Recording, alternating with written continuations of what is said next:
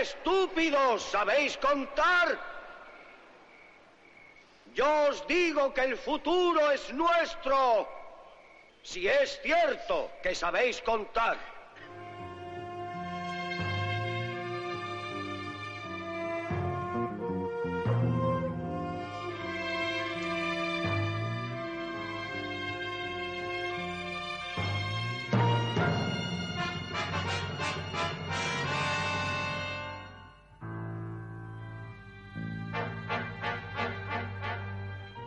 Buenos días, buenas tardes y buenas noches. Bienvenidos un día más a Monos con Pistolas, el podcast satírico, post-pop y más guerrero que nunca. Soy Don Hurtado y conmigo están.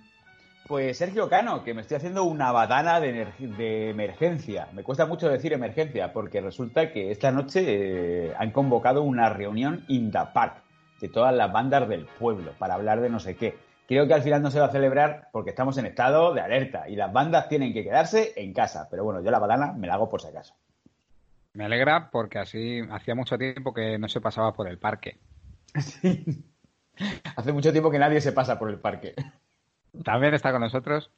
Eh, profesor H, que desde que he visto esta película, bajo la basura, intimidad, acojonado, ¿eh? O sea, acojonado, pensando que van a venir una banda random, porque esta película nos ha enseñado que hay bandas de todo tipo, a darme una paliza. Eh, nosotros que se la hemos bajado alguna vez, de hecho en el primer podcast lo hacemos, está enfrente del portal. ¿Qué banda se va a aparecer en ese trayecto que no da ni para los dos metros de separación? Pues pueden ser los mimos, pueden ser los surfistas, pueden ser los, los chinos versión de militares, ¿sabes? Los submarinistas, los buzos. Los O que la pagan Guardia el metro, o incluso Bueno. la policía. Todo esto y mucho más es porque vamos a hablar de una de nuestras películas favoritas y que teníamos en el cajón de pendientes. Pero bueno, con la cuarentena da para sacar bastantes temas y para ir vaciando. Es The Warriors, que ha sido subida recientemente a Netflix, pero esto no es un podcast de Netflix, ¿no, señor? En absoluto. En absoluto. Pero también quiero comentar que han subido Mad Max y Mad Max 2, Los Salvajes de la Autopista. Estamos esperando la cúpula del trueno. Todo muy apocalíptico, ¿no? Sí, sí. Muy relacionado con esta, con The Warriors, eh, Mad Max. Tienen mucha estética común. También Sí. han subido la segunda temporada de Kingdom, que es una serie coreana de época, pero con zombies. Eh, y yo me pregunto cuándo Netflix se va a dar cuenta que nos tiene que poner un sueldo, coño. Que es que, es que aunque no queramos, le acabamos haciendo unos public reportajes siempre que flipas. Sí, hacemos, también- hacemos muy buena promoción. Ya que os habéis puesto, yo ya digo que también han puesto La Casa de Papel, la cuarta temporada, que es del tema que va a ser nuestro próximo podcast, porque Don Hurtado se ha comprometido a ver las cuatro temporadas en esta semana. Eh, sí. Bueno, Sí. de hecho, tenía, tenías dos semanas, 14 días, y dijiste que no, que prefieres apurar, ¿no? No, apurar, no. Es que tenía pendientes todavía 20 películas de Woody Allen por ver. Ah, bueno. Claro, claro, claro. Don Ya Hurtado te le, quedan va, convalidadas. le va a petar Bueno. la cabeza de plot twist, de verlos todos seguidos. Pero eso es bueno, yo quiero hiperacción. Pues es la serie apropiada. Por cierto, mi hermano esta tarde se ha comido un spoiler por Instagram, que eso tenía que ser, eso tenía que estar penado. Yo por eso me la vi, me la terminé de ver ayer cuatro capítulos seguidos. Un spoiler artístico de estos de le he hecho un dibujo a Sí. este personaje. Efectivamente. Es el peor Pero spoiler tal- así. Tal cual. De hecho, era te echamos de menos. Que- Muy bien, vale. Queda nosotros todo no- dicho. Dicho que no vamos a dar ningún spoiler hasta la semana que viene, que nos daremos todos. Ah, Pero bueno, de la es que sí podemos de la que sí podemos dar spoilers y dar buena cuenta de ella es de The Warriors, película de de la 1979. Que, Los que amos de la noche en decías, español. Sí. decíais antes que está basada en un, en un libro, ¿verdad? Bueno, antes de, antes de empezar a grabar, sí, decíamos que estaba basada en la Nábasis, no sé si lo he dicho bien, de Genofonte, que nos hemos leído todos, ¿verdad? Sí, sí, por supuesto. Es una historia complejísima y emocionantísima de, pues, de unos tipos que van a una movida y luego les dejan tirado en medio y luego tienen que volver a casa, pero está lleno de tropas eh, enemigas y, buah, un lío. Al final llegan a casa. Bueno, pues esto es igual, pero con actores de mm, no muy conocidos y ambientada en Nueva York. Sí, digo que la nave así tampoco no sale ni Ulises, no sé, no sabe nadie. No sabes los famosos. No saben los famosos fa- de la mitología. La madre que te parió, ¿cómo que no? Hombre, algún dios saldrá, pero, ¿sabes? La campaña de Agelesiano contra Beocia, pues. Es un mejorcito- discípulo de Sócrates. No, es- de hecho es 500 El que lo 300 escribió. años. Bueno, sí. Bueno, todo el que esté después de Sócrates es discípulo de Sócrates. Claro, todos somos discípulos de Sócrates. Eso es así. Que Bueno. decíamos que la peli es del 79, que es cuando el Bronx se vuelve un hervidero y empiezan a quemar pisos, empiezan a echar. Esto sonará que luego se ha, lo, ha- lo han actualizado en Daredevil, ¿no? Dado que es muy fan de Daredevil, pues sí, Sí. esto ya se dio. De hecho, hay varias series en Netflix que tratan el tema. El tema de Es quemar un pisos. poco gentrificación antes de hacerse el guay, ¿no? Para gentrificar. Claro. Sí, el tema claro, es no- Mm, Nueva York Ah. se abandonó porque, bueno, es que estuvo a punto de, de estar en bancarrota en el 75. Muy fuerte, ¿eh? Manhattan se queda pequeño y lo que se empieza es a, a expulsar a los, a, los, ve- a los vecinos normales para eh, construir torres ahí en sus... y Entonces empieza a, a quemar edificios en el Bronx y es cuando surgen también los Panteras Negras y bueno, pues hay una serie de bandas de, dentro del Bronx que se dedican a quemar los pisos y otros que se dedican a defender los pisos. Y bueno, con toda esta mitología enlazan y meten ahí a los amos de la noche, The Warriors. Sí, porque, pero realmente en The Warriors no se ve que quemen edificios, ¿no? Es realmente para dar un poco contexto al. Sí, sí, a lo no, que no. vamos a hablar. Sí, bueno, es tal como estaba la cosa antes. También eh, la epidemia de crack estaba justo a punto de, de llegar, vamos, si no llegó ya en ese año. Y si lo comparamos con una película anterior que es Taxi Driver de Martin Scorsese, pues ya el clima estaba bastante enrarecido en Nueva York. Bueno, en este caso, The Warriors está basado en una novela de 1965 escrita por Sol Jurik. Tiene un nombre guay, ¿eh? Sí, que tampoco tiene muchas páginas, solo tiene 180 según veo aquí. Película que dura hora y media y se deja algunos cabos sueltos, pero no muchos. Te explican todo el argumento en cinco minutos. Todo con Sí. lo que te vas a encontrar. A mí eso me flipa. Pim, pam, Sí. pum, bocadillo de atún. Y Pim, empieza pam, ya en... eh, ah, lo- lo- es verdad que luego la película a mí me llamó mucho la atención que tiene unos créditos de 8 minutos. Una película de... ¿Cuánto tiene en total? Eh, Una hora treinta y... 1.32 90 Sí. minutos. con los ahí. créditos por delante.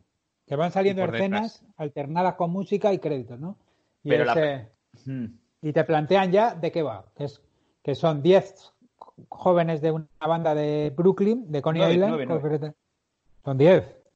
Van 10 Mm, por cada banda, ¿no? No, van nueve. Nueve, creo. Ah, 9, 9 por cada banda que van desde Coney Island al Bronx para tener una reunión entre todas las bandas que son, bueno, las 100 bandas que se han querido adscribir ahí al, al convenio. Y es lo Bueno, que te dicen. ¿no? también un buen recurso cuando necesitas contratar pocos actores y reunirlos a todos como para que parezca que haya un montón. Bueno, hay, hay un montón, ¿eh? Bueno, en el parque Sí, hay un bueno, montón, eh, un montón de extras, pero quiero decir que luego realmente que tengan línea de guion, Sí, personajes con, con diálogo hay muy pocos. Pero la presentación es magistral, o sea, porque te plantea ya la premisa de la película y encima te va presentando los distintos. O sea, te va presentando como bandas y tal, y es todo como súper dinámico. y su personalidad, porque cada uno tiene una distinta. Vemos los Warriors, por ejemplo, que son, Son como los las de Coney. Island. Sí.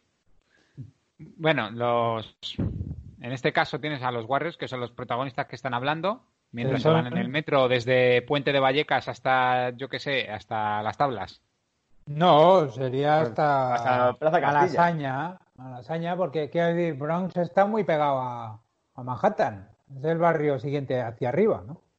Es una distancia Sí. de 48 kilómetros. Sí, sí, la que recorren ellos desde, desde Coney Island hasta el Bronx hay 48 kilómetros. Bueno, profesor, usted estuvo en Coney Island, ¿no? Sí, y no fui andando a, al Bronx, pero a mí se me hace como muy lejos. Sí, no sé. Yo, yo, yo andé toda la isla de Manhattan cuando estuve, lo que pasa es que no salí. De una punta a otra en un día. 22 millas, 8 horas andando. A ver, Eso nos lo hemos hecho alguna vez cuando los autobuses han cerrado, o cuando el metro ha cerrado, mejor dicho, y tocaba volver hasta, hasta el Sí. sur de Madrid. Claro, es que la, Pero la- sur, sur. sí, sí, la, la epopeya de los Warriors es como muy juvenil, ¿no? Porque tienen que coger el metro. O sea, no, no, pero, no, pero quiero decir que a quién no le ha pasado eso. Porque ya cuando eres adulto, pues o coges un taxi o tienes coche, no sé. Vamos, yo no tengo Bueno, coche. esa diferencia. Allí el metro abre toda la noche. Sí, sí, bueno, pero que es como que si eres de una banda chunga, por lo menos ten una fergoneta, ¿no? Para trasladarte. No, por- porque se la queman. O bueno, había una banda que tenía un autobús escolar, los toros locos. Sí, los Roques tienen un coche funerario. Pero bueno, vamos, al tema. Lo que íbamos a mencionar antes de, mm, antes de nada es que cada banda tenía su propia personalidad y ves, por ejemplo, unos atemorizando a la gente, otros haciendo el chorra con traje de béisbol y la que más nos gustó a Sergio y a mí fue la que paga el metro. desde luego, es que esos son, esos, esos son los mejores. Son la banda Eso- ética. son la banda, son los gladiators. Ojo, Dice, te, que- te- te dan una paliza, dice, no, te pegan una chapa. De plano, tío, no hagas eso, eso está mal, joder, deja de fumar porro. tronco. Oye, no tires el chicle al suelo, que eso no sabes el tiempo que se va a quedar ahí. Pero es que mola porque es que hacen como un plano detalle, o sea, su presentación, que luego no vuelven a salir, es ellos pagando el metro religiosamente y metiéndose ahí como. Oye, que el metro es de todos, ¿eh? Que aquí Además- vándalos. Ojo, que lo pagan de forma orga- organizada. El jefe va metiendo fichitas para todos los demás. Sí, sí. Y, lo mejor hecho- es que el taquillero hace un gesto raro cuando le pide las 29 fichas como de joder, así no. Es como que me hubiera preferido que se colaran a tener que trabajar tanto. Es mi espíritu animal ese señor. Pues el avatar. Pues los rogues, Bueno. ahí están. Luego en la presentación también salen los. Es que he visto que hay como un montón de nombres. ¿Habéis buscado en internet todas las bandas? Hay como un montón de nombres de, de- de bandas que luego no tienen. O sea, a lo mejor aparece alguien con una chupa puesta o sale de fondo, pero que tampoco tienen relevancia. Y es que luego, claro, me he dado cuenta de que hay un universo compartido de los Warriors, un universo expandido con el juego. Bueno, pero de eso hablamos más tarde. Primero vamos a hablar de la película. Sí, vamos al turrón. Pero hemos de ir desarmados. Iremos allí como todo el mundo. Nueve tíos sin armas.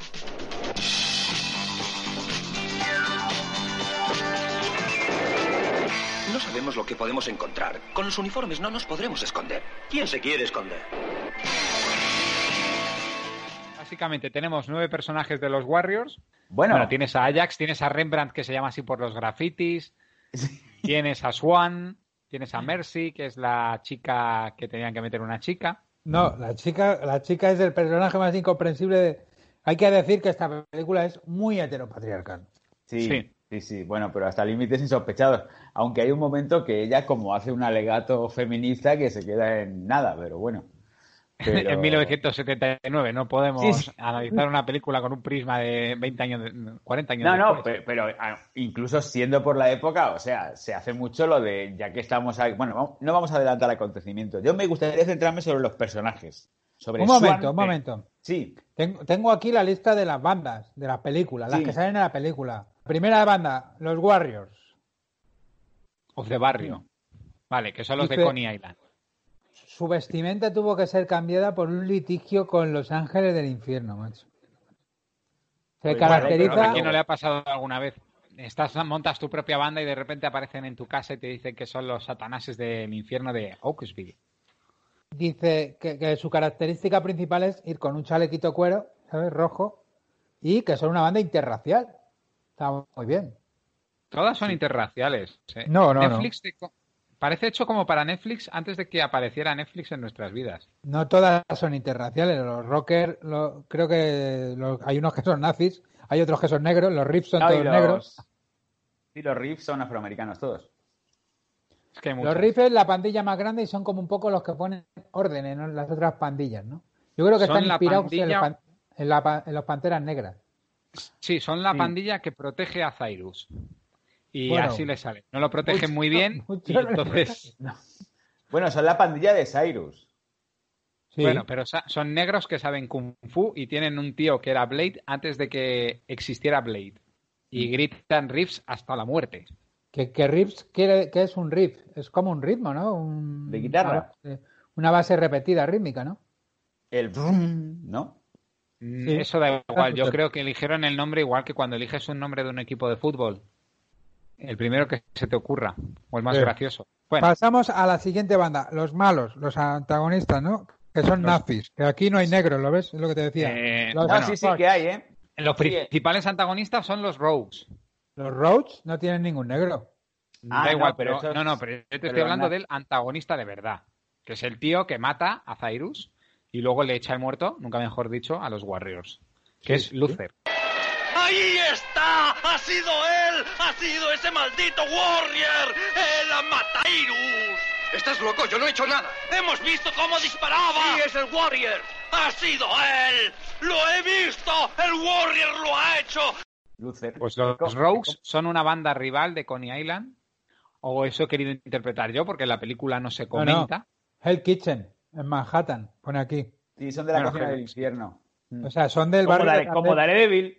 Vale, Pues sí. entonces digamos que mata el de los Rogues simplemente pues porque era el primero que pasaba por ahí, pero no entendemos por qué, cuál es la motivación para Bueno. matarle. ¿no? Anda, que tendrá que ver. que- Rogues, no. No, yo, yo he leído una interesante teoría que, que circula por internet, que es que los Rose en general son una banda infiltrada por la policía. Entonces, eh, Luther es como una especie de peón que utiliza la policía para desarticular toda la estructura de las bandas para que no se organicen. Aunque él afirma que es un poco como el Joker, de baratillo, que lo que le gusta es hacer el caos, hacer que el mundo arda, pues hay gente que plantea la posibilidad de que ellos sean en realidad infiltrados, trabajando Vale. con la policía. Eso me puede cuadrar un poco más, pero mi versión también me gusta. Porque Un os- segundo. si os habéis fijado, Luther habla por teléfono con alguien durante la película. Le dice, sí, todo está saliendo. ¿Con quién está hablando? Que no se llega a explicar en toda la película. Ah, amigo, claro. Claro, quizás con el, con el agente Matute, Con la policía. puede ser. No se sabe, Eh, ¿eh? Luego están los Turnbulls AC, que son los que los toros locos, los que van en Sí. el en una en un- una camioneta, En, En un autobús autobús escolar. escolar a repartir lecciones. en un autobús escolar, muy bueno eso. Sí, pero que esos son como, claro, cuando has dicho los nazis me creías que eran esos, porque dicen malditos cabezas rapadas. Hombre, si esos hay un, in- un indio, un negro, un chino, esos son como una cosa loca de Sí, sí, banda. sí, sí. Es el full de negros chinos, pero con skins. También Luego están los huérfanos. La banda de Orphans, que son los huérfanos, que son la banda más patética del universo seguramente, que son los que atacan a los Warriors por primera vez. Bueno, atacan. Bueno, hacen como el intento. Que también se podrían llamar los parguelas. Porque Los toros locos también les atacan, pero huyen. Por lo menos hacen algo. Los huérfanos eh, atacan a los Warriors y. Poco y más. cuando los Warriors tiran un cóctel molotov y queman un coche, dicen, joder, tío, están muy locos. ¿sabes? Sí. Recordemos que cinco, minu- cinco segundos antes les habían sacado una navaja para intentar clavársela. Sí, y recordemos que la chica, Julie se llama, Sí. Julie es una de los huérfanos que decide vacilarle a los Warriors, no se sabe muy bien por qué. Bueno, ella dice literalmente, quiero a alguien que me dé caña, quiero pasármelo bien, me voy con vosotros. Y ya le sigue toda la aventura a un arriesgo de ser violada. Sí, bueno, claro, pero ella lo que yo creo que ella se enamora de, de, de- de Swan. Así, pum, eh, al primer... Claro, pues eso voy. O sea, tú estás en tu barrio, ¿no? Llegan 10 tíos con chalecos de cuero y pintas de malos que son de una banda. Le ves y te enamoras en ese mismo momento. Ya dices, me voy contigo al otro lado de la ciudad, haz conmigo lo que quieras, creo que dice además. O sea, es como una cosa todo muy loco. O sea, es la- Sí. ese personaje Así funcionaba ligar que- en los tiempos de la cuarentena. Sí, así funciona ligar en la mente enferma de un pajillero, de un señor pajillero. Bueno, pero también hay que tener en cuenta que ella luego dice que, o sea, que, bueno, se supone que se va con ellos porque los huérfanos son unos matados. Como que Ah. valoran la virilidad de, de los Warriors, que luego también son otros matados. Pero bueno, De muy actitud no, proactivos. porque al final los Riffs les dicen, los Warriors son gente de puta madre. No sé cómo lo dice, pues más o menos es algo así, ¿no? Los Warriors son gente noble, son gente muy guay.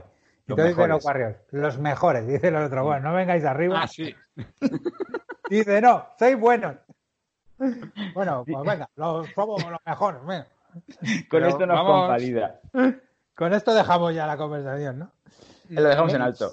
Luego mi banda favorita, Baseball Furies, Es que esos molan un No montón, Furries, ¿eh? Furies. Furies. O Furies. Que son las furias. En realidad, ¿no? Sí, sí, las furias del béisbol, ¿no? Las Sí, furias. mola porque pensaron, vamos a hacer una banda inspirada en Kiss, pero con bateadores. Claro, a mí es que me recordaban mucho a los Ramones, pero puede ser porque el que más sale en plano se parece a Joe Ramones. Sí, pero efectivamente están inspirados en Kiss, que, es, que, que ahí estaban pegando mucho. En el 73, 74 es cuando sacan sus discos, 75 es cuando están a tope los Kiss. Y esta Sí. banda está claramente inspirada en Kiss, efectivamente. Oye, ¿no os pasó de pequeños que veíais a los Kiss y decías, jo, qué tíos más chungos? Y luego escuchabas sus canciones y decías, pero si son unos moñas. No, escucha sus canciones ahora.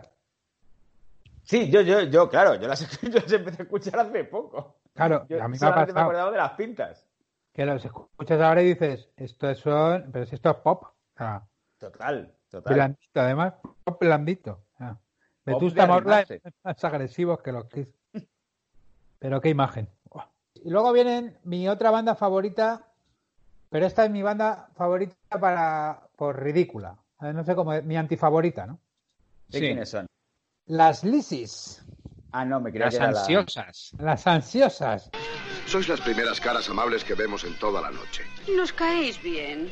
¿Por qué no movemos un poco el cuerpo? Sí, claro, es una idea estupenda. Habéis dado con los tíos perfectos. Sois un grupo fantástico. ¿Cómo os llamáis? Las ansiosas. ¿Ansiosas? Es fantástico. Me gusta, me gusta. Lo celebro.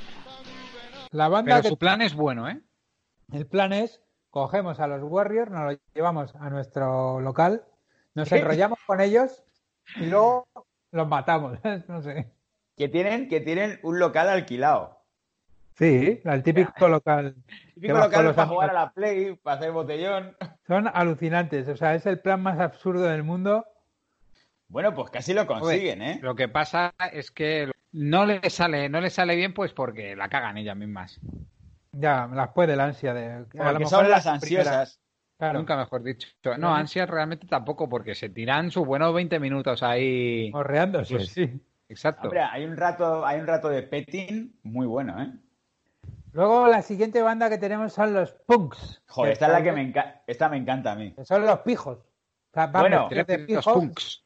Se llaman los punk. Son los chukis, porque van con un peto, un peto vaquero. Y, y Es verdad, camiseta- parece un grupo infantil de esto de los 80 español. Parecen los cantajuegos. De estos el que mola mucho es el líder, que es el patinador, que va con una navaja y patinando. Pero yo fíjate que en mi memoria, yo creía que iban, o sea, yo, en mi memoria, los punk estos, para mí, iban todos patinando y con navajas.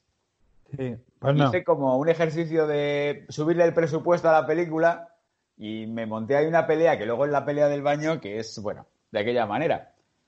Pero. Sí, bastante joder, cutre. bastante, bastante. Otro de los planes locos de, de- uno de los mejores planes de la historia es, es- es el de la pelea del baño de por parte de los Warriors. Nos encerramos todos en el váter y cuando vengan a por nosotros damos una patada a la puerta, ¿sabes? Y con- le damos con la puerta en la cara. Sí, yo es que tampoco, tampoco entendí. Tampoco No, entendí pero mucho tiene, el tiene sentido, porque como van con los patines, su punto fuerte es también su punto débil. Pierden la estabilidad. No, pero con patines va uno nada más. Solo No, va con uno. patines con van patines. todos, creo. No, Me no, va uno. Don Hurtado, que ha hecho el mismo ejercicio que yo de, de fliparse más que la película. En mi mente era espectacular. Pero lo que quiero decir es que, además, la que también se flipa bastante es la chica secuestrada. Sí, jalea, jalea mucho, ¿eh? Y pelea. Venga, vamos, mátalo, mátalo, mátalo. Mercy, se llama, no me acuerdo. Mercy. Venga, pártele la cara. Incluso participa en la pelea. Sí, le da un se vea que no es en el un hombro. florero. Es que Mercy ya lo dice, que ella quiere jarana. O sea, Ella, más ese- peligrosa ese- que todos ellos. Claro, ella pide, ella pide guerra. Ella estaba muy aburrida con los huérfanos. Pero es que menudo parguelas. Bueno, luego tenemos Bueno, los sí. boppers. Esta, esta gente ya que viene a partir de ahora ya es como que no sale mucho. Las bandas que hay a, a continuación. Los boppers son los que van de pimp. Sí, pero que salen solamente en el pasillo luciendo tipín, que parece la pasarela Cibeles. Sí, con Pero- sombreritos y tal. Los Boyle Avenue Runners. Corredores de la avenida Boyle. Camiseta negra y franja roja. Electric Eliminators. Los Electric Gladiators, que son los que pagan el metro. Los Gladiators son los que pagan el metro. Esos son. Los Hit Hats, que son los que van de mismo. Ah, los que van de mismo. Esos sí que son relevantes en la trama. O sea, son absolutamente irrelevantes, pero son los molan mucho. Coño, a mí me viene una banda vestida de mimo y me cago por las patas, ¿eh? Hombre, que dan. Te disparan con una pistola imaginaria. Se te ponen a hacer la caja, adelante. Quiero destacar, hay una banda que me gusta mucho, que, que- es la que mejor vestida, que yo le quiero dar el premio, que son los Savage Hands, que son los asiáticos que llevan unos trajes como super molones verdes con sombreros marrones de moda. Es como que han salido de la pasarela Cibeles. Sí, sí, esos están muy guay. Pero es que solo, o sea, solo sale, ese, solo sale ese- esa escena y no volverá a salir. Está guay que se los hayan currado tanto porque parece que luego todas las bandas tienen como una historia súper fascinante. Sí, Que sí, es- tampoco que se explique mucho, pero te lo montas tú solo. claro, si Claro. esto lo, lo fueran a hacer ahora, directamente eh, harían un, capi- un capítulo luego de cada una de las bandas contándonos su historia. Claro, es que los Warriors, los amos de la noche, da pa' serie, ¿eh? Bueno, vamos a hablar ya del argumento. El argumento, venga, el argumento, todo empieza porque Cyrus llama a todas las bandas para unificarlas. ¿Quién es Cyrus? Cyrus es el líder de los Rips. Es el protegido de los Rips. Tampoco es que esté adscrito a una banda propiamente dicha, pero vamos, sí. Es un líder. Yo creo que es el líder de los Rips porque de hecho los Rips ya han ido asumiendo otras bandas, por eso es la banda más grande. Sí, es- Bueno, claro, eso- han comprado, han comprado Goico Grill, han comprado Foster's Hollywood. Claro, han hay, comprado hay un montón de todo. franquicias. Total, que Cyrus lo que hace es que llama a todas las bandas para unificarla y que todo sea una gran banda. No sé si van a funcionar como federación, ¿sabes? O como asociación de amigos. Para hacernos una idea, es como si Pablo Iglesias dijera, estúpidos, ¿sabéis contar? Veo aquí a los de anticapitalistas con los de Izquierda Unida Sí, sí, sí, es tal y, cual. Es y igual. a los de la Complutense con los de Verstringe y voy a unirlos a todos para montarme un solo partido político que va a arrasar. Efectivamente, pues es justo eso. Pues eso, le arrasan, Y en, que se lo cargan. y en el minuto 3 aparece el malo, que ¿cómo se llamaba? Eh, Luther. Luther. Luther de los Roch y le pega un tiro y lo mata. Y entonces dice que a mí esta es, esta es la parte más creíble de toda la película. Entonces un señor, un nazi, que está con otros nazis, dice, bueno, Bueno, los, los nazis. Este, gente, señor- chicos blancos de cuero, eh, rollo... Los, los rockers en aquella época eran todos medio nazis, iban a la bandera Sí, sí, sí, confederal. sí, sí. Y dicen, eh, lo ha matado los Warriors.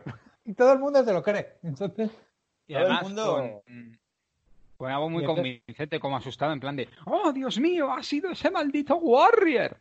No, Warrior. además- lo llaman Warrior en el doblaje. Warrior, además. Warrior todo el rato. A mí me gustaría Warrior. Warrior. Warrior. Me gustaría incidir sobre la reunión. No sé si habéis visto la versión. Yo he visto la versión doblada. Que a mí me gusta mucho el doblaje de esta película. La reunión es maravillosa porque está hablando Cyrus y no se oye nada, nada, y de repente se oye por ahí. Muy bien, Cyrus, tienes razón. Sí. Un grito Muy bien hecho, Cyrus. Ya viene la gente convencida. Dice, bueno, lo he leído en Twitter, pero tiene buena pinta. A ver si, a ver si me convence en el discurso. Y ya le empieza a aplaudir. Sí, sí, es, es muy gracioso. Bueno, también la casualidad, o sea, la casualidad. Entendedme que vamos por la. Yo voy por la teoría de que los rogues están con la policía, porque justo disparan a Cyrus y viene la policía a hacer una redada. Pues puede ser. Aunque al Rogue este, bueno, a Luther le fastidian el asesinato de los Warriors, que hubiera ya terminado toda la película, porque en ese momento le enfocan dos coches de policía, que es cuando se hace la redada. Se hace la redada y salen todos por patas y los Warriors tienen que escapar sin saber, sin saber que se está hablando de ellos en el programa nocturno de las bandas Hablar por Hablar. Ah, sí, es verdad. ¿Cómo se comunican todas las bandas de Nueva York? Pues a través de un programa tipo Es la mañana de Federico, pero con mejor música y presentado pues por una mujer Por una sexy voz. que se llama Lynn Thigpen, la actriz. Si yo os digo Lynn Thigpen no suena de nada. Ha aparecido en Shaft, apareció también en Escuela de Rebeldes, luego en Estados Unidos hizo carrera en la televisión pública siendo la jefa de detectives en Carmen San Diego, que no sé si os acordaréis de Carmen San Diego. Es que somos mayores. Claro, nosotros nos pilló ya saliendo por ahí. Mm. Es un programa donde tenías que aprender geografía buscando una ladrona, básicamente. Y también ha ganado además un premio Tony. Bueno, esta tía, que es la que básicamente organiza todo, es la, la locutora. La que le Sí, dice, bueno. mira, tienes que decir esto. Vale, vale. Y además voy a seleccionar una música de puta madre para que la gente que- pille el mensaje y la policía no me denuncie. Como que este es un programa que incita al odio, ¿no? Oiga, este es un programa que No, ponemos no. canciones. Ha puesto la canción Die Bart Die. No, no, no, no, es alemán. Es el Bart el. No. Pero, pero está muy guay. La película estamos pasando por alta, que es- por alto, que está muy bien rodada también. Esa escena Sí. de- es mítica, o sea, es maravillosa, con las luces rojas, la- el micrófono, los labios pintados. Es muy guay. El encadenado que va luego con la canción. Muy bien, muy bien, ¿eh? Hola, ¿qué hay? Os hablo a todos los de la gran ciudad, a todos aquellos que amáis la acción. Para todos vosotros un mensaje del ejército Rips. Está dedicado a los Warriors, esos muchachitos tan listos de Coney Island. ¿Habéis oído bien los Warriors? Esta canción está dedicada a ellos. Su título No podréis escapar.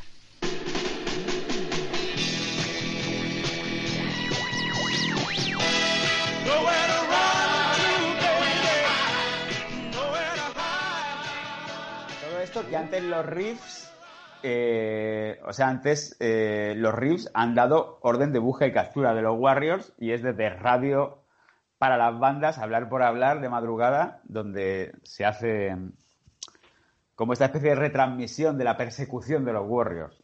Sí, y además el tío te dice: Me da igual si están vivos o muertos, porque los voy a matar Dice, igualmente. dice, sí, dice, traedme los vivos, pero me, me da igual si están muertos. También aparecen más actrices importantes que no tienen un papel muy destacado en esta película, pero que luego sí hacen carrera, como por ejemplo la policía de incógnito.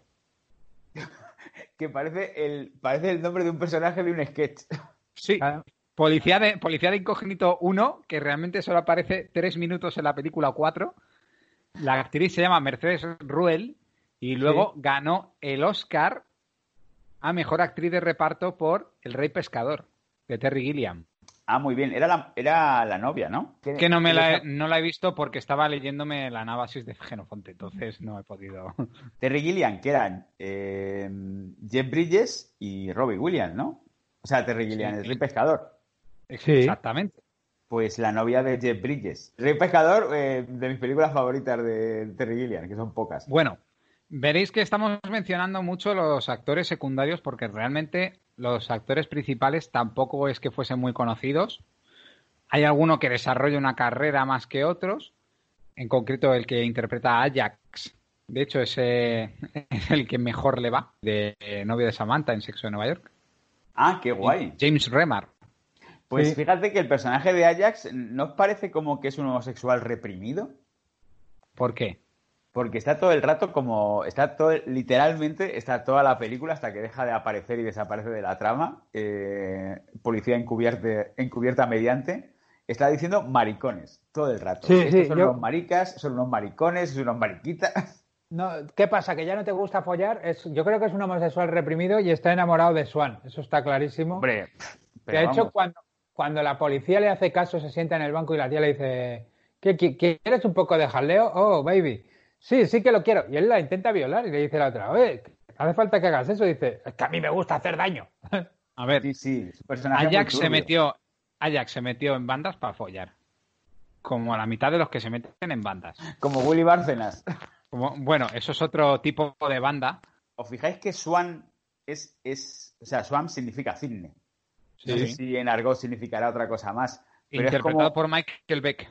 Interpretado con un solo gesto. O sea, se pasa con la misma cara toda la película. Es hierático, completamente. Va con pecho palomo y, y siempre con una actitud como, como heroica.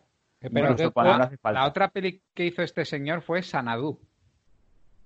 Jo, pues no me digas más. Quizá por eso su carrera hizo Sanadu también. También te digo que estoy mirando ahora y, y el actor que hace Swan, sea, Swan The Warrior tiene 30 de palos ya, ¿eh? 30 añitos, déjate ya de bandas, hijo, y buscando un trabajo, ¿sabes? Bueno, como los actores de élite, que interpretan a veinteañeros teniendo 30 o 35. Sí. También, El es síndrome al salir de clase. Aquí también tenemos una banda del bate. Sí, también, literalmente, además. O sea, Rembrandt es como el más joven, ¿no? De los Warriors. Que es el que va haciendo tag, el que va marcando la W, que luego os contaré una historia si da tiempo. Tienen todos Sí. unos 26 años. Y a ver, Rembrandt. Rembrandt. Es un actor que falleció Marcelino Sánchez se llamaba. de Puerto Y- Rico, mi amor. Y era de Puerto Rico, 57, tenía 22 años. Bueno, vamos a retomar la trama, que es cuando se Sí. escapan la primera fuga, la 28. primera Bueno, enfrentamiento. después de mencionar a todos estos actores, que básicamente muchos de ellos son dobles o gente sin experiencia en películas anteriores porque también salía más barato y porque el director quería un entorno agresivo desde el principio, gente que supiese encajar un golpe.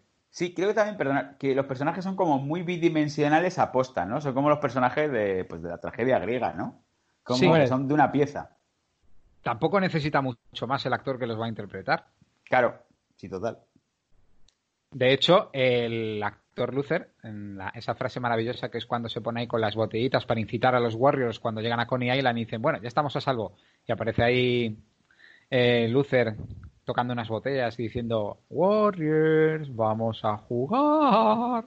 Eso no estaba en el guion. Es improvisado por ese actor. Al cual no hemos mencionado el nombre, por cierto. ¿eh? David Patrick Kelly. Tiene nombre de señor importante, ¿verdad? Tiene nombre de Luego ha señor- aparecido en muchas películas de Spike Lee. Ah, pues mira, siguió en las calles. Y también en Twin Peaks.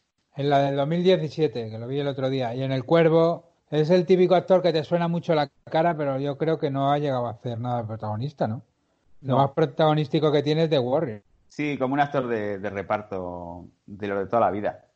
Pues lo que íbamos comentando, aparte, eh, el rodaje, porque hemos comentado, se fue a escuelas de dobles porque quería realismo en las peleas. Y claro, los dobles hacen unas peleas tan realistas, es verdad. Es realista, tío. ¿Qué, ¿Qué banda no paga el metro? ¿Y qué banda no se pega con patines? Dentro de que te vas a flipar, por lo menos que se vea que, que, que sepa caerse. Eso, es- eso queda realista, ¿no? Bueno, retomando el tema de la trama, entonces los Warriors escapan, se les pone precio a su cabeza y se enfrentan con la primera banda, que van a coger el metro ellos, muy tranquilamente, y de repente salen los toros locos y se enfrentan con ellos. Y les dan esquinazo y se jactan de ello, además. Claro, es que no tienen armas. Hay que decir que, que eso se nos ha olvidado decirlo, ¿no? Eh, Una de las condiciones es veniros a la- al centro sin armas. Y parece que los Warriors son los únicos que lo han cumplido. Sí, porque todo el mundo va hasta los dientes. También es verdad que los otros que viven más cerca, pues se pasan por casa, que esa escena es muy buena cuando los huérfanos entran en casa por las armas y salen. Y los otros esperan. Bueno, Claro, bueno, sí. también es que la cosa es que ellos van atravesando, claro, territorios de otras bandas. Aplicando esa maravillosa frase de callejeros de el que tiene la pistola es para sacarla, el que la saca para enseñarla es su parguela. Pues los huérfanos no la sacan para enseñarla, van dentro de la casa para decir, bueno, quedaos ahí que, os- que os vamos a matar. Luego les tiran un cóctel molotov que no sabemos de dónde lo han sacado. Aparece como si fuera en el Final Fight que le metes dos hostias a alguien y aparece un pollo entero. Sí, Sí, en no, el no, suelo. pero lo- luego me he fijado y lo lleva, lo lleva Rembrandt en, en la mochila. Ah, vale, vale. O sea, como que les dijeron de ir desarmados, pero ellos, ante la contingencia, pañuelos llevaban, un mechero llevaban y llevaban una botella llena de gasolina. Pero está justificado, porque tú imagínate que roban una moto. La moto se queda sin gasolina. Pues necesita gasolina en una botella. Todos son ventajas. de hecho, y el cuchillo, también- el de pelar fruta. También llevan el spray porque le dice Swan a, a Rembrandt, buenísimo, que los grafitis a Rembrandt le dice, eh, llévate el spray para marcar todo lo que veas, para que sepan que, Que hemos sepan estado que allí. estamos ahí. Bueno, y lo, que bien. marca es una lápida del cementerio. Entonces, eh, los Warriors, que por cierto, en los Warriors, Cleon desaparece en la escena 1 y no nadie le echa de menos. ¿eh? Desaparece la revuelta, ¿no? Que No, no le dan por muerto. Aunque Sí. yo no creo que le maten. Yo creo que de la paliza que le meten le convierten en un riff. Puede ser. Lo que porque mola es es el único que sabe Kung Fu, además. que aquí tus colegas de banda te echan de menos aproximadamente dos minutos. O sea, o sea, porque hay Sí, un montón de gente. Desaparece luego otro y tampoco nadie pregunta ni. Vermin, por ejemplo, luego, o sea, cuando se enfrentan con los toros locos, ellos cogen el metro, se jactan de que han cogido el metro, de que van a volver y resulta que han incendiado la estación de metro y se tienen que bajar del metro. Y es cuando se enfrentan con los huérfanos. Sí. Y es co- son como niveles de videojuego también, ese rollo de doble dragón. Esto, esto es Doble Dragon. O sea, Sí, sí, doble- tal- bueno, tal Doble cual. Dragon es de Warriors. Es- son, son dos tíos sin chaleco, eh, perdona, en chaleco, sin camiseta, los protagonistas de The Warriors. En Doble Dragon van recorriendo pantallas y luchando con las distintas bandas más o menos, que encuentran con peñas y que podrían ser de bandas, hasta que al final encuentran a la chica y tienen que pelear por ella. Poco- Sí, sí, es la estructura total. Por eso nos duró como más la resaca del cine pandilleros americanos, ¿no? Yo creo que fue Sí. más en máquinas recreativas que en, que en cine realmente. Al final, el tema es que esta es una película del cine pandillero que se pone del lado pandillero. Luego, en esa época hubo muchas en El calor de la noche, El justiciero de la noche, las de Charles Bronson en el Bronx, que eran del otro lado, ¿no? Un vecino que está cansado de las bandas y, va sembrando justicia, ¿no? Pero esta, Ese no- vecino, ese vecino que ve el programa de Bertini y tiene una bandera de España colgada del balcón. esta lo que nos impactó y nos flipó en su época era que, coño, que estaba de repente del lado de las bandas, ¿no? Sí, sí, de hecho con una mirada muy comprensiva, porque al final, yo que sé, a los chavales te dan como pena, ¿no?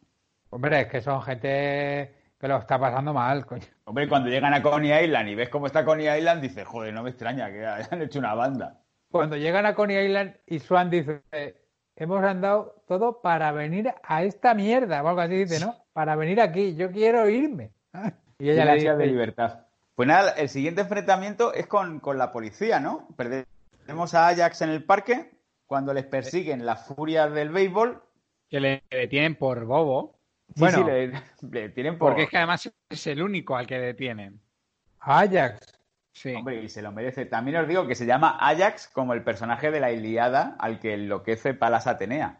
Bueno, igual que las ansiosas podrían ser las sirenas de la Odisea. Sí, también las sirenas de la Odisea o las amigas de, de Amy, en persiguiendo a Amy. O, También. o- o- ¿Cómo se llamaba aquella isla a la que se lleva Ulises? Eh, ¿Caliopes? O... Calíope sí es una y Circe es otra. Que luego convierte el ejército en cerdos. Esa es Circe. Circe. Sí, Mm. o sea, me refiero, pero sí, efectivamente. Oye, pues al final esta película tiene su, su fondillo, ¿eh? Claro, Hombre. de hecho, mira, el director quería meter un narrado de Orson Welles Oh. sobre cultura griega, pero el estudio no le pareció que fuese buena idea y lo rechazó. Viendo lo que cobraba Orson Welles. Por cierto, un off topic. ¿Sabéis los dos últimos trabajos de Orson Welles? Yo sé que está en España enterrado. De los últimos trabajos de Orson Welles, bueno, el, el último, el último fue poner voz a Gigatron. Gigatron, ¿no? Cybertron, el planeta de los Transformers en Transformers The Movie. Ah, sí, eso lo mencionaban creo que en The Toys That Made Us. Sí, y luego otro de sus últimos trabajos fue hacer una narración para un disco de los Manowar. Joder. Que está guay. Pero ya está guay. Está guay el tema. le, llaman, le llaman por teléfono y dice, oye, ¿cuánto dinero quieres? Y dice, sí. Lo que sea. Pero tú fíjate de hacer, de hacer Ciudadano Kane a terminar poniéndole voz a Cybertron. Bueno, Bueno, acabamos, o sea, es una carrera a la inversa, ¿no? Sí, sí. lo empezó haciendo ya algo que no iba a poder superar jamás y ya todo iba para abajo, ya. y también lo de la Guerra de los Mundos. Perdona, venía de todo esto, estábamos hablando de que sí, que la peli parece que tiene más rascas a la cazuela y sale ahí todo el sabor. Sí, es un poco rollo spaghetti western. O sea, es tan desnuda que al final tiene La algo chica- como muy, muy crudo. ¿No os parece? La chica que va con ellos es Mercy, que quiere decir misericordia. Sí. O sea, en, en realidad ellos van buscando la misericordia, ¿no?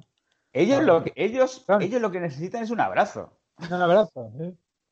Es alguien. De hecho, cuando ella le ofrece su amor a Ajax, Ajax se pone como a la defensiva y dice, no. eh, yo quiero a alguien que sea mejor que yo, le dice el Jambo. Y, y tú. Yo y iba a decir esto- algo muy de cuñado que es, ellos lo que necesitan realmente es trabajar. Sí, sí, eres un cuñado. Él le lanza a ella un insulto que está muy desfasado, que hoy en día no tendría cabida, pero que me parece buenísimo. A la vez, o sea, si nos conseguimos contextualizar en su época es un gran insulto que es llevas un colchón pegado a la espalda, le dice. Ya, ya, ya. Eh, eso no lo entiendo. No, porque... Estás retozando con cualquier mozo. Ah, ah, vale. Bueno, pero eso en México hay un término mejor, que es resbaloso. Que te Bueno. está resbalando a mi marido.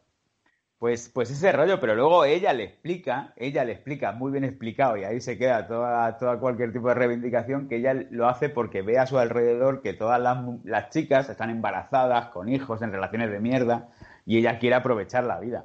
Sí, además de la idea, sí, yo es que quiero disfrutar de la vida. Y Sí, no sé sí. cómo estas pringas. Ella es disfrutona. Lo que pasa es que Ajax es un tío recto de moral intachable y, y la juzga, la juzga mal. Aunque al final lo acepta, ¿eh? Sí, al final la acepta, pero bueno, que al principio le dice que naranja de la China. Que esto es justo cuando hemos perdido ya a Ajax y a Vermin también. Una oración por Vermin, que se cae al metro. Y que nadie le va a echar de menos en toda la película. Nadie lo, re- lo menciona. Realmente solo mueren dos personas de los Warriors. Y Vermin es el más gracioso. A mí me, me parece un tío simpático. Sí, es un tío majete, que por cierto, Vermin significa alimaña. Oye, entonces- chicos, Sí. estoy viendo la ficha de Vermi, que no ha trabajado mucho. Tiene aquí en el IMDB su contacto que pone ver a la gente. O sea, si queréis contratarle, estáis a tiempos. Terry Mitchell. Para un cumpleaños, una partida de rol en vivo de los Warriors. Y en el año 2015 hizo un, un video short, pone The Warrior, Let's Shoot Way Right Home. Es que es- los Warriors se vuelven a juntar años después. Es de lo que va. Ah, bueno, sí, es verdad. Esto Sí. parece una banda, parece una banda que vaya a tocar en un hotel. Parece que se han vuelto a juntar los, los Hooker. Bueno, nunca se han separado. lo único Para que ha envejecido bien es la chaqueta, pero salen los Warriors como 40 años después, los que siguen vivos, porque hemos de decir que hay algunos que han muerto o que no hayan querido aparecer porque son demasiado famosos o demasiado guays para meterse en una reunión. Sí, de hecho el famoso no, no lo... Eso sí, ahora llevan camiseta, ¿eh? No han tenido pelotas ahí de No, claro que no. camiseta. Bueno, hay que pecho- decir que la van pecho descubierto. pecho descubierto y marcando además. Sobre todo Ajax, que tiene un cuerpo para el pecado. Bueno, decíamos que aquí perdemos a Vermin, que a mí me cae muy bien Vermin, me parece un tío muy simpático. Y luego a, a los más jóvenes, a los más jóvenes y menos espabilados, menos Rembrandt, creo, que es el que se huele a tostada, les abducen las eh, ansiosas. Sirenas. Mientras tanto, Swan está, se enfrenta con unos policías. Y luego todos se reencuentran en Union Square, que ya está a tres paradas de Coney Island, ya está muy cerca. Y luego ya llegan a, llegan a Coney Island y es donde sucede ese mágico momento de las botellas, que yo no sé si os pasó, pero ¿no recuerda al bueno, el feo y el malo? Sí. Mm, Es que de hecho los directores de esta película en principio querían hacer un western. Joder, es que es un western. O sea, es una, la el western es tragedia griega, pues esto es un... Ah, sí, bueno, que hace como lo de las botellas, que se parece mucho a lo del el bebedero este de agua del, del feo, el bueno y el malo. Este sonido de Kill Bill también. Warriors, vamos a jugar. Warriors, vamos a jugar. Y entonces ellos pues se enfrentan en su tierra, que por cierto, mandan a nueve de los Warriors, pero a lo mejor son los únicos Warriors que hay. no es que son las 7 de la mañana, está todo durmiendo. Están todos los Warriors durmiendo, jo, pues que hagan una llamada. Y llega el enfrentamiento final entre los Rogues, entre Luther y Swan y los Warriors. En la Además, playa. En la, en la playa de. Vamos a la playa a darnos de hostias. O sea, ya. Sí, sí, vamos a la playa, calienta el sol. Y Ya como el final del todo, como cuando encuentran las, la costa en la Nábasis de Genofonte. Es que es metáfora. El Llegan mar a es metáfora. tierras griegas. Hombre, todas las escapadas tienen que ir hacia el mar. a Claro, los el- 400 golpes también va al mar. Todas las películas de escapadas se va al mar. Juego de Tronos, al final terminan también echándose al mar.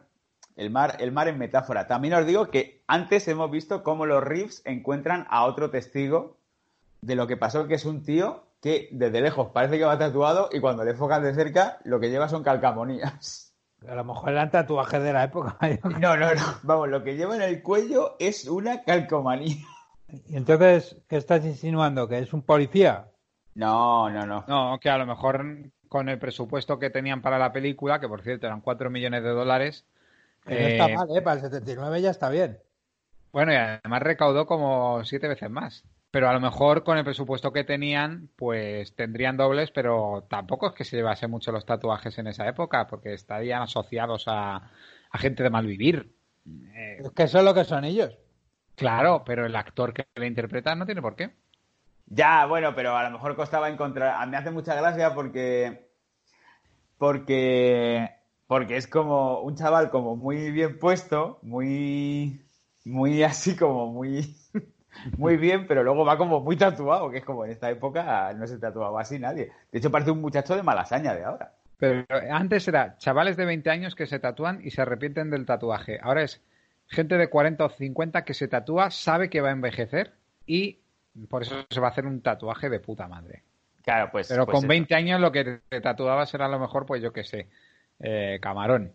No me hagas contar, no me hagas contar lo que se tatuaba uno con 20 años antes, porque yo tuve una máquina de tatuar en casa con 20 años. Cuéntenos, cuéntenos. El Tatuanova de Mediterráneo.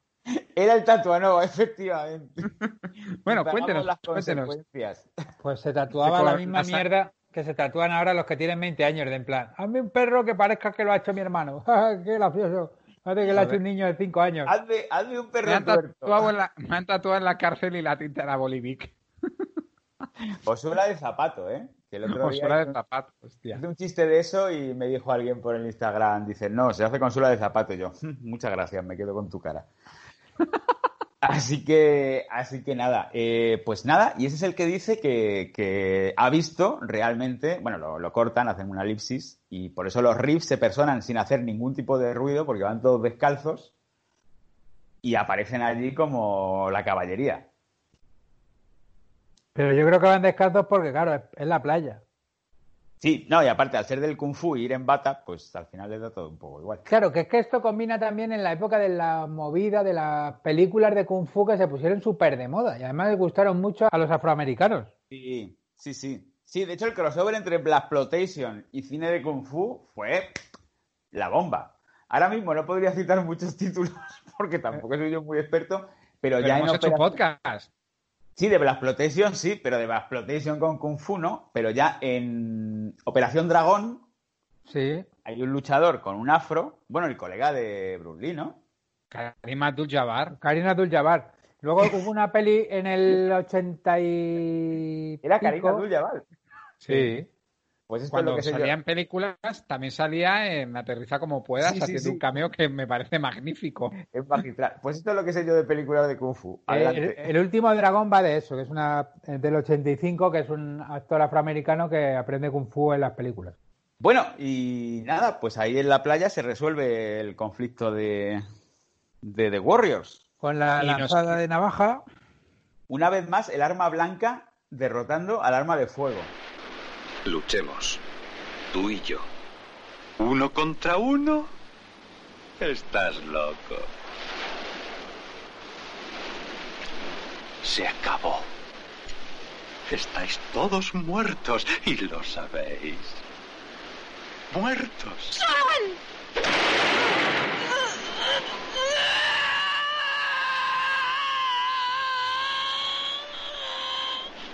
Y aquí nos quedamos pensando, bueno, a lo mejor las bandas están muy guays, consiguen su objetivo de regresar a Coney Island, ¿vale? Pero a mí se me queda algo cojo la historia. ¿Cómo podemos ampliarla? ¿Cómo podemos atar los cabos sueltos? Pues 30 años después, Rockstar, que son los que hicieron Grande Auto, sacaron el videojuego de The Warriors, donde esta parte que hemos comentado a lo mejor son las últimas misiones finales, porque antes te tienes que pasar unas fases donde te explican cómo surgen los Warriors, cómo se hacen con el territorio de Coney Island y qué pasa con todos los personajes, qué motivaciones tienen. Sí, yo es que he estado mirando, he estado ahí mirando lo del juego y tal. Bueno, porque al principio estaba mirando sobre los personajes y he visto como que había un montón de lore, ¿no? Como que había un montón de información y era como, joder, Claro. ¿esto de dónde sale? Y es Esa banda de chinos que iban de verde, que habías mencionado antes, Sí. pues aquí a lo mejor le dedican eh, dos escenas en vez de una. Pero quiero decir que todo el mundo tiene el protagonismo que merece. Aunque realmente sea un juego como el Grande Fauto de pasarte misiones, hacer grafitis, aunque el sistema a mí no me gusta mucho, e ir progresando de forma lineal hasta llegar al final. El final es muy gracioso porque acaba igual que la película, pero mientras en la película vemos que los chavales se van por, iba a decir por la Barranquilla, mientras los chavales se van por, Se van a las la playa, barranquillas. vemos que la, siguiente escena en el videojuego es que los Rim le están metiendo una somanta de hostias a los Rose. no, que no los matan de no los matan de milagro, pero es muy gracioso porque les ves ahí andando a los otros muy tranquilos y de repente cambian el foco para ver cómo les están inflando a palos. Hombre, lo que mola mucho de la peli esta es el lo de la muerte. O sea, aquí muere alguien y ya está, no pasa nada. O sea, como que nadie echa de menos a nadie, Sí, claro. como si fuera muy videojuego. Sí, no, no, bueno, y viven al día. Aparte, viven en el momento. Literalmente, porque tienen que vivir al día de lo que roban y de lo que y de lo que sacan y de lo que venden. Y Bueno, lo, gladi- lo gladiator que tienen que vivir para pagar el metro también. Realmente no sabemos cuál es el sustento de los personajes. Pues el menudeo, el robo, el tráfico de sustancias, a lo mejor. Lo que pasa es que ya era violenta una película de pandilleros como para encima en los años 70 ponerles a vender droga abiertamente para que las pandillas y gente así que tienen esta película como si fuese una octava maravilla en esa época digan, Sí, porque joder, lo- pues no se me había ocurrido vender droga para sacar pasta. Oye, pues ahora que lo dicen los Warriors, que eso también es otra cosa, que la película la tuvieron que retirar de cines, ¿eh? Y luego se recuperó. La maldad, la, la maldad que tienen los Warriors comparado con la Mara Salvatrucha. Salvatrucha, es que son unos, vamos, son gente buena, son gente muy noble además. Son unos monaguillos. Por cierto, antes de que esto se acabe, tengo que contar cómo me influyó los Warriors a mí y a mi pandilla. No tardo nada. Ah, sí, por favor. No tardo nada. Bueno, eh, 13, 14 años. Yo acababa de salir de casa porque yo vivía encerrado en casa leyendo TVOs y viendo películas. Y de repente salgo, me uno a una pandilla y me dicen, tenemos que ir a por Canfor. Y digo, ¿Canfor de qué? ¿Qué nos vamos a limpiar los zapatos? Me dicen, no, Canfor para firmar. Digo, ¿para firmar qué? Las paredes. Digo, ¿pero esto Eh, qué es? ¿Qué ¿qué es fantasía es Canfor? esta? Canfor era una cosa que había a finales del siglo XX que era como un betún que iba en una barra, con una esponja. La madre que me parió. Un limpiador de zapatos, decía, en automático, Sí. ¿no? Que venía con el betún y todo, lo daba encima del zapato. Claro, claro. Entonces, eh, yo, mi, casi mi primera salida del cascarón fue que yo no había visto los Warriors. O sea, imaginaos cuál fue mi sorpresa cuando al robar el Canfor, que a mí casi me da, que yo no lo robé, ni lo robé nunca. Pero ha cuando- prescrito, lo puede decir, ¿eh? No, no, no, pero yo no porque soy un cagao y de pequeño más todavía. 13 años, echaba el gordito, pues cuando salimos, de repente me dicen, venga, vamos a firmar. Y se van a una pared de un instituto y ponen una W. Y digo, y esto me dicen, porque somos los Warriors. Pero como, pero claro, aquí como nos llegó en el doblaje Warriors, a lo mejor escribieron los preocupadores de Warriors, de Warriors. Una G. No, no, Eso pues- estaría muy bien. Bueno, la historia que yo me pasé una temporada con estos muchachos, con la pandilla, firmando como de Warriors en las paredes, y yo decía, madre mía, esto es la puta bomba, porque a lo mejor había visto una foto, porque antes no había internet, de la película, decía, "¿Pero esto? Y luego la película la vi ya con 16 años, y cuando la vi dije, joder, vaya putos matados los Warriors. Hombre, más matados eran Bueno, vosotros, ¿eh? Lo, ah, No, es que sí. por lo que comentas parece que luego dicen, hay que subir el nivel de nuestras acciones. Llamáis a un porterillo y os marcháis corriendo, ¿no? Pues era ese rollo, bueno, una vez me tiraron una sandía de una terraza, pero... ¿Cómo? No, porque estábamos montando jaleo por la noche y nos tiraron una sandía entera. Nada, yo solamente por comentar la experiencia de que yo conocí a los Warriors mucho antes de ver la película. Eran un referente sin saber quién eran. No, no, es que algunos, algunos sí la habían visto, pero no todos. No todos. Yo, por ejemplo, no. Y Claro, en el- televisión española no la echarían tampoco. Claro, claro, Bueno. no la habéis visto. Pero en aquella, pues la verían en el cine y en aquella Bueno, época videoclub. o- o- os recuerdo que era lo típico de, ¿me la cuentas? ¿Sabes? ¿Has visto los Bueno, Warriors? Te claro, la cuento, vale. Te la contaban y aquello era, vamos. Con todo lujo de detalles inventados, además, porque no se acordaban de nada de la película, pero... O va un tío de bateador que es un bateador. No, no sé, es un... con un bate, pero... ¿Pero por qué? y el Cosas bate así. ¿no? llevaba alambre de espino y bueno, ahora que liaban. De hecho, no descarto que los guionistas al salir de clase estuvieran pensando en The Warriors para crear la banda del bate, pero luego al final quedó como quedó, con dos matados con chaqueta y un bate. Sin más. Pues, pues no es tontería, ¿eh? Porque, claro, esa gente será de nuestra quinta. De la del profesor H y la de mía. vuestra quinta. Sí, sí, sí, no, por eso, por eso. Eh, bueno, de hecho, el creador de Élite, que era creador de, o sea, era guionista en al salir de clase, que ahora mismo no sé, no recuerdo cómo se llama, es de nuestra quinta. Que a lo mejor, claro, había visto The Warriors y claro, luego hay cosas que se filtran. Por cierto, eh, Don Hurtado, cuando vea la jungla de cristal, o sea, la jungla de cristal, la casa de papel, una libreta al lado para todos los guiños y referencias. Y recuerde que es un manga. Cuando lo veas, acuérdate de que es un manga, no... Se firma un cheque en blanco. Bueno, Con chicos, esto creo que terminamos el podcast. Dentro de dos semanas, la casa de papel. Y dentro de dos semanas nos vemos en las calles, preparados y con la distancia de seguridad. ¡Hasta la próxima!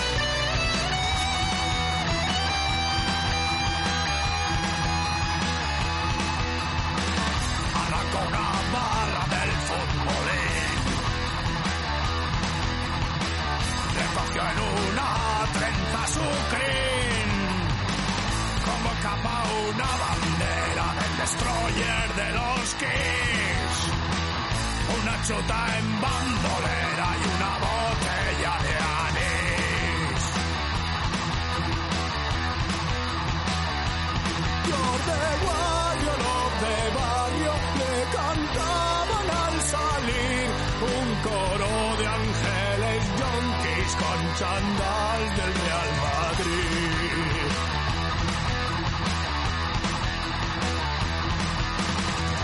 Nunca imaginó que fuera así.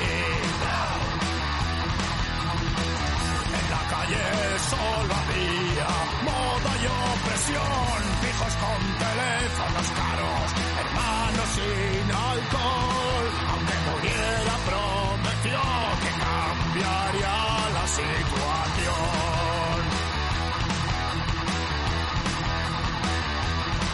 Yo de barrio, no de barrio, el más fuerte desde Odín. Sálvanos de los tiranos que encarecen el esquí. Yo de barrio, de barrio, dalle de ellos un festín. Pero recuerda que los pijos son una plaga sin fin. Como, bueno, pues aclárate porque... te estás cortando ahora todo el rato, Sergio. A mí por lo menos. ¿Tú lo oyes bien? Yo sí. No me Ah, digas. A mí Ahora no. Te, te oía entrecortado ahora. Se me ha cortado. De hecho, no te he oído la última frase. Estoy igual. Vale, vale, di. Sí, bueno. Que No, de pues- hecho dice... ¿Qué dice? Sergio, ¿Quién tiene que hablar? tú No, hablando. tú, tú, tú, tú, tú. No, Claro. pero yo ya, yo ya lo he dicho, ¿no? Lo de... No. lo- Ah, bueno, lo digo. Bueno, da igual. Esto, Claro, pero que no se ha verás para grabado. editar esto, tío. Bueno, no importa.